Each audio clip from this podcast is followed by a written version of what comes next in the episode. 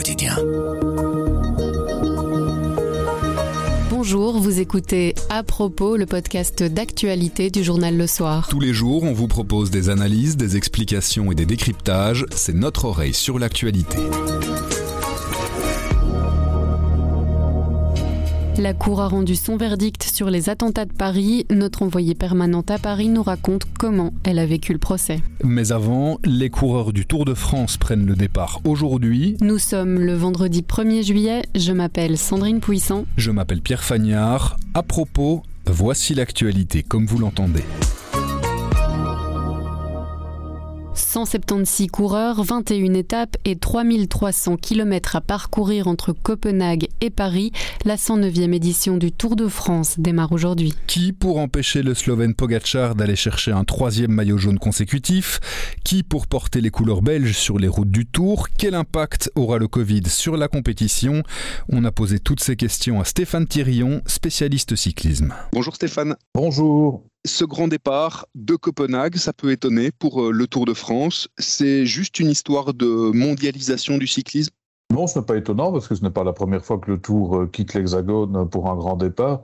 Au contraire, moi je trouve que c'est une belle ouverture euh, effectivement à la mondialisation du cyclisme, en sachant que ça restera quoi qu'il advienne en Europe. Il y a déjà eu des projets d'aller aux États-Unis, voire même dans les dom-toms. Non, je pense que c'est sûr que si financièrement ce genre de démarche aide euh, le tour à, prospérer. Euh, dans l'autre sens, euh, aucune ville étrangère ou aucun pays étranger n'a eu à se plaindre de la présence du Tour dans son pays parce que la, popularité du cyclisme est telle qu'elle dépasse largement le, cadre du Tour lui-même. Donc, en l'occurrence, dans un pays aussi cycliste que le Danemark où il y a plus de vélos d'habitants, ça tombe vraiment sous le sens et je trouve que justement c'est une belle vitrine pour le vélo de, partir de Copenhague, même si d'un point de vue logistique, pour les coureurs, etc., c'est pas très simple, c'est toujours compliqué de partir de l'étranger, mais euh, personne ne s'en plaint. Avant de parler du sportif au sportif, l'invité surprise euh, qui risque de bousculer un petit peu l'organisation de ce tour,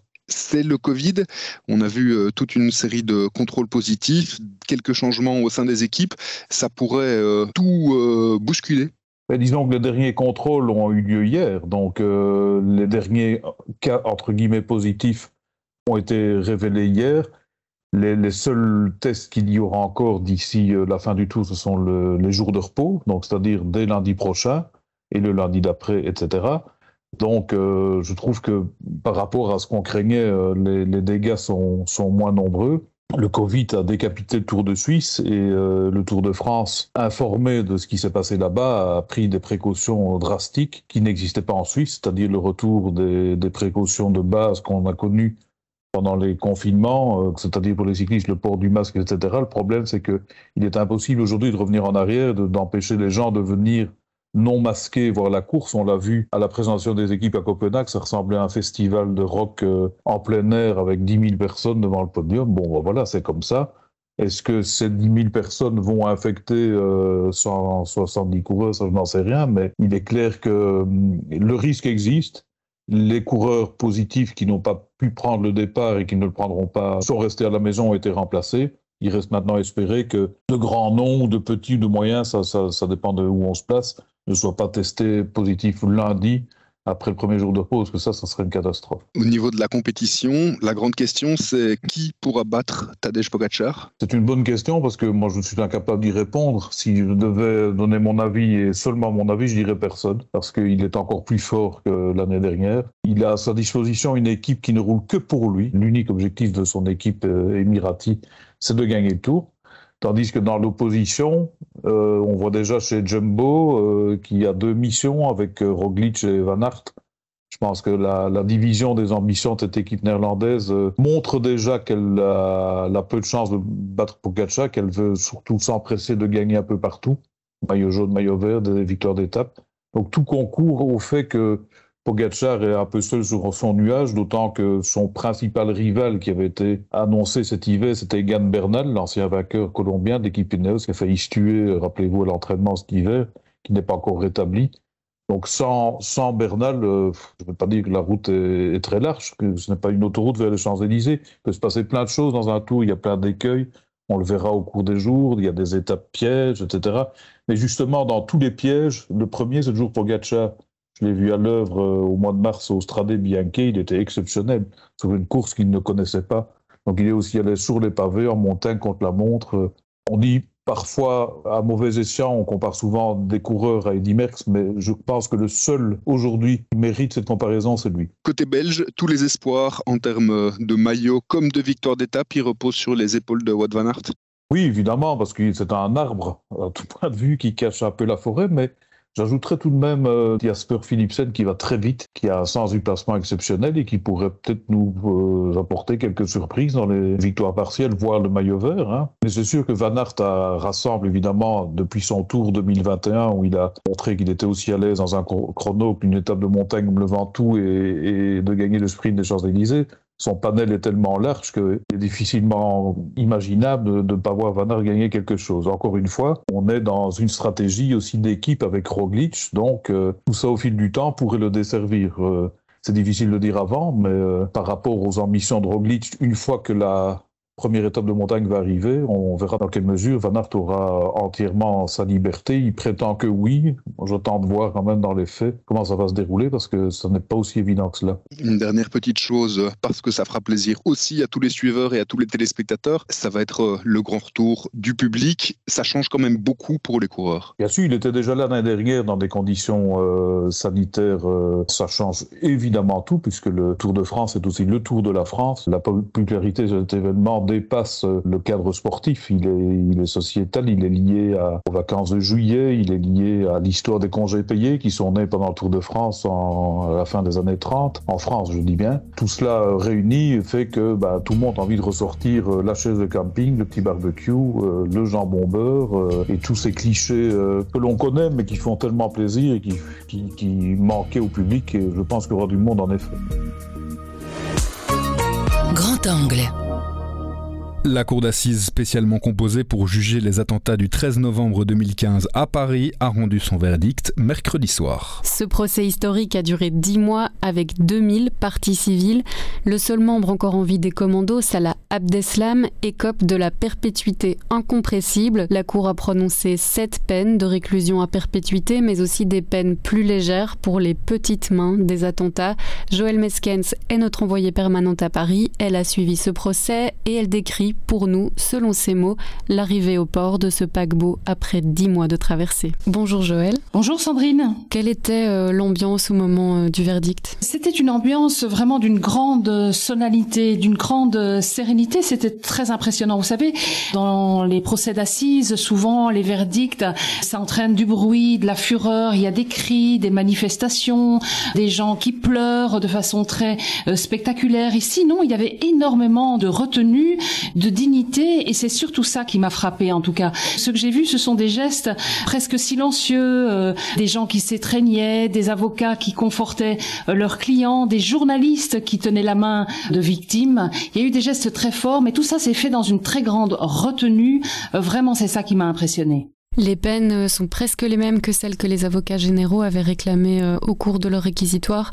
On peut parler de peines justes? C'est difficile de commenter un verdict et de dire qu'il y a eu ou non des peines justes. J'ai entendu euh, ce jeudi matin les, avocats de Salah Abdeslam dire qu'il ne pouvait pas être condamné à la perpétuité incompressible parce que c'est la même peine dont a écopé euh, le commanditaire des attentats Oussama euh, Attar, vraisemblablement décédé en Syrie. Ce qu'on peut remarquer et ce qui est très louable, c'est que cette cour d'assises a prononcé des peines très différenciées, très échelonnées entre les différents accusés. Ils étaient 20 au total, donc 14 présents, et chacun a été condamné pour ce qu'il a fait, et non pas pour l'horreur des faits dans leur ensemble. Il y a vraiment eu un distinguo qui a été fait, et ça, c'est grâce aux longs débats très rigoureux qui ont eu lieu devant la cour d'assises. On a entendu tout le monde, on a entendu toutes les parties, les avocats généraux, la défense, les accusés eux-mêmes, et c'est en vertu de ce long débat contradictoire que ces peines ont été prononcées. Euh, ce n'est pas une justice expéditive qui s'est exprimée ici, et on ne peut que le saluer. Vous écrivez d'ailleurs euh, La Cour n'a pas cherché à rendre une justice exemplaire, elle s'est évertuée à rendre avec exemplarité une justice ordinaire. Oui, c'était un grand défi au départ parce que évidemment, il s'agissait d'un procès totalement hors norme, un dossier euh, qui tenait sur des mètres de hauteur, plusieurs milliers de parties civiles, des centaines d'avocats, une organisation euh, phénoménale à mettre en place et puis l'ampleur de la gravité des faits, le choc que cela avait imprimé en France euh, en 2015, euh, forcément il y avait le risque que ce procès ne soit pas euh, mené en vertu simplement du, droit, mais en vertu de l'émotion. Et ça n'a pas été le cas. Vraiment, avec une très grande rigueur, encore une fois, cette cour d'assises qui est composée ici en France exclusivement en matière de terrorisme de magistrats professionnels a vraiment statué selon le droit et c'est la justice qui a été rendue, pas un jugement expéditif alimenté par l'émotion.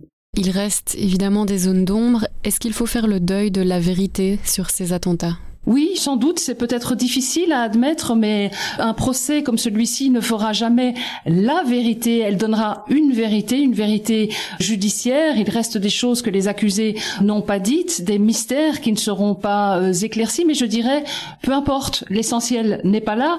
Je me souviens d'avoir parlé avec un avocat des parties civiles après l'audition de Salah Abdeslam sur les faits, et je l'interrogeais justement sur euh, cette absence de vérité. On voyait bien que Salah Abdeslam voyait baladait la cour et il me répondait mais peu importe en fait. L'important c'est qu'il ait eu la possibilité de s'exprimer le temps de s'exprimer qu'il ait pu le faire dans des circonstances totalement respectables en vertu de l'état de droit et qu'il avait pu donner sa version des faits.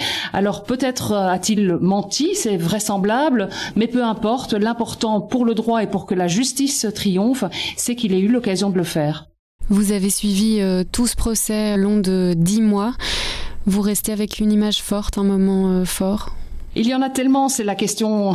Il est impossible de, de, de, répondre. Évidemment, le moment le plus fort qui restera, c'est ce mois d'octobre où on a vu défiler à, la barre des centaines de victimes.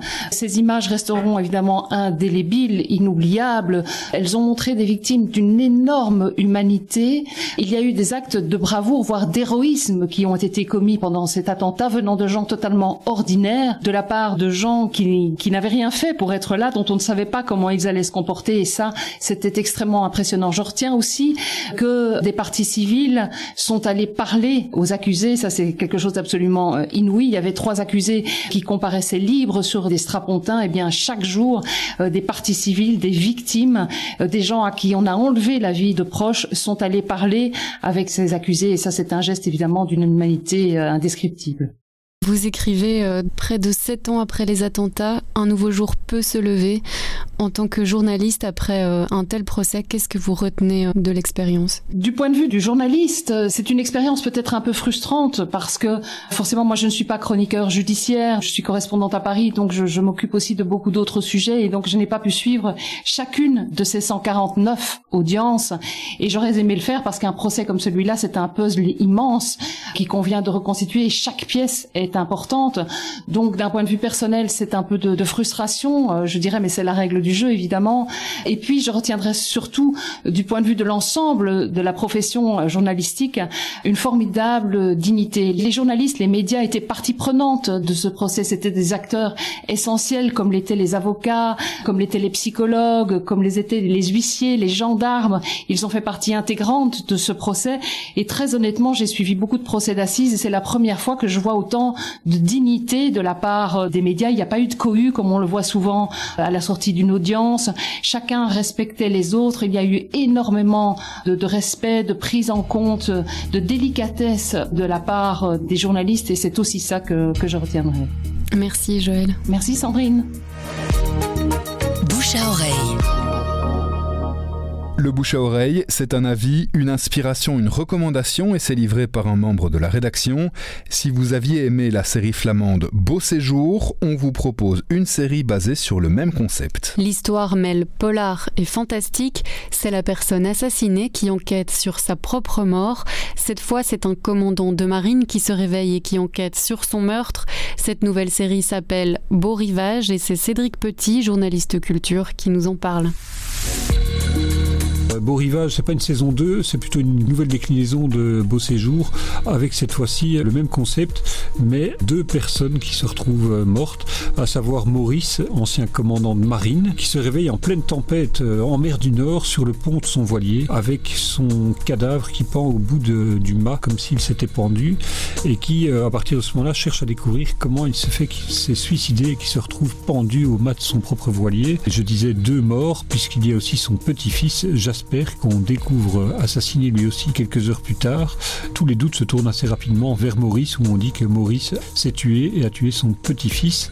Et donc Maurice et Jasper mènent l'enquête en dialoguant avec les vivants, et c'est la particularité de cette série, c'est que les morts, qui sont des fantômes ou des zombies, on ne sait pas vraiment, c'est pas défini, peuvent dialoguer avec les vivants pour élucider la raison de leur assassinat, mais dans un dialogue qui n'est pas forcément réciproque. Il y a des gens qui entendent, il y en a qui n'entendent pas, on les voit, on les voit pas.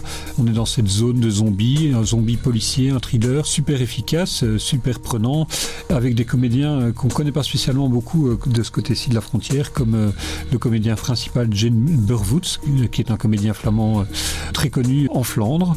Beau Rivage, qui était diffusé sur Haine en Flandre l'année dernière, a aussi réalisé des scores d'audience incroyables, autour du million de spectateurs pour une série, ce qui est absolument rare. Pourquoi il faut la regarder? Parce que ça se passe à la mer du Nord, donc c'est un paysage qu'on connaît, parce que c'est une enquête policière très très bien ficelée, avec la particularité cette fois-ci, contrairement à Beau Séjour, de s'intégrer dans un cadre familial, avec l'idée qu'il faut élucider un assassinat et qu'on remue des zones dans la famille où il y a des secrets, comme dans Cluedo, il faut trouver le responsable du meurtre, qui se trouve forcément un peu dans la pièce, mais comment euh, a-t-il tué Où?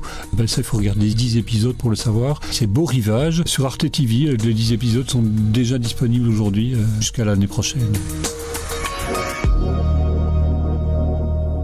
À propos, c'est fini pour aujourd'hui, mais on revient lundi dès 7h. En attendant, abonnez-vous, partagez-nous. Vous nous trouverez sur notre site, notre application et votre plateforme de podcast préférée. À lundi.